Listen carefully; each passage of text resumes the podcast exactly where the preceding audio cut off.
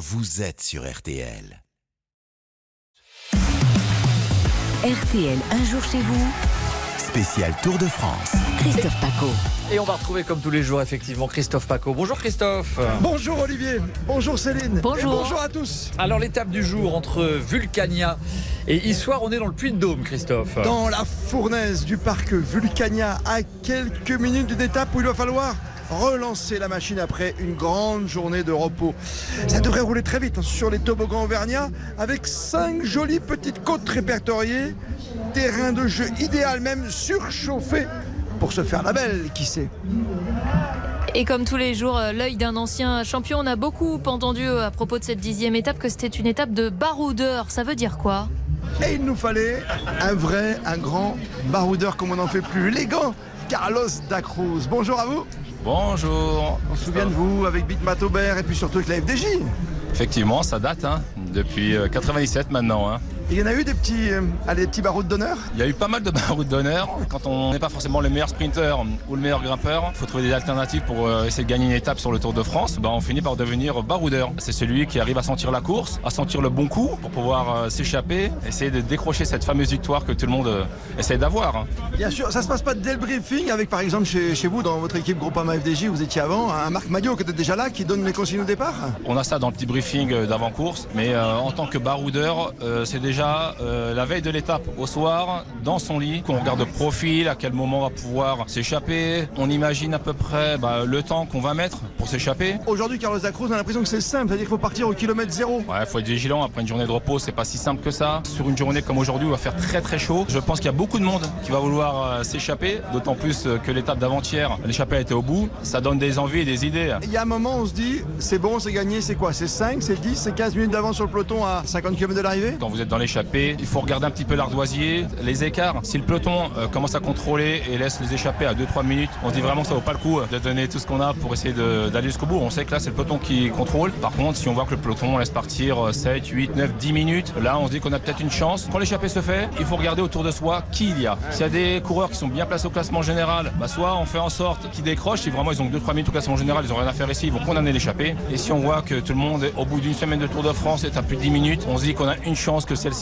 bout. Et c'est ce qui nous donne envie de recommencer le lendemain et d'aller dans les bons coups, d'aller dans les échappées. hein. La passion selon Carlos Dacruz. Merci à vous. Bonne journée, attention à la chaleur. hein. Exactement. Faut bien s'hydrater, bien boire, que ce soit sur le vélo ou au bord des routes.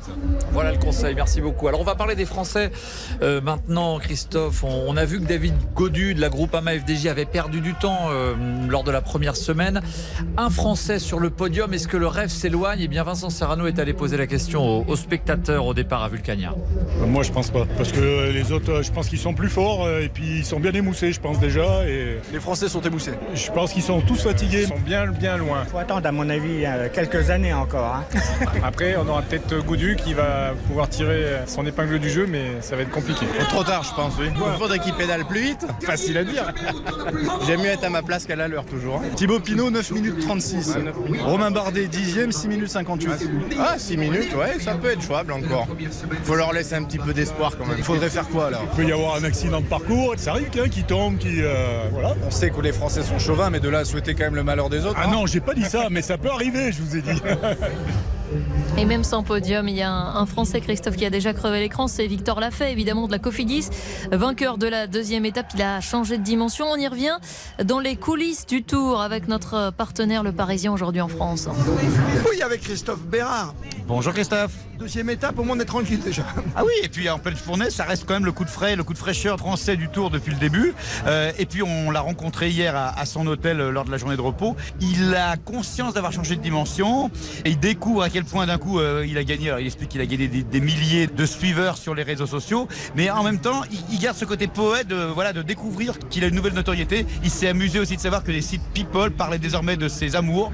Donc il est vraiment tombé des nues. Bah, c'est aussi ça le Tour de France. Il n'a pas que franchi une ligne en vainqueur. Il est un petit peu entré dans l'intimité, dans le cœur des Français.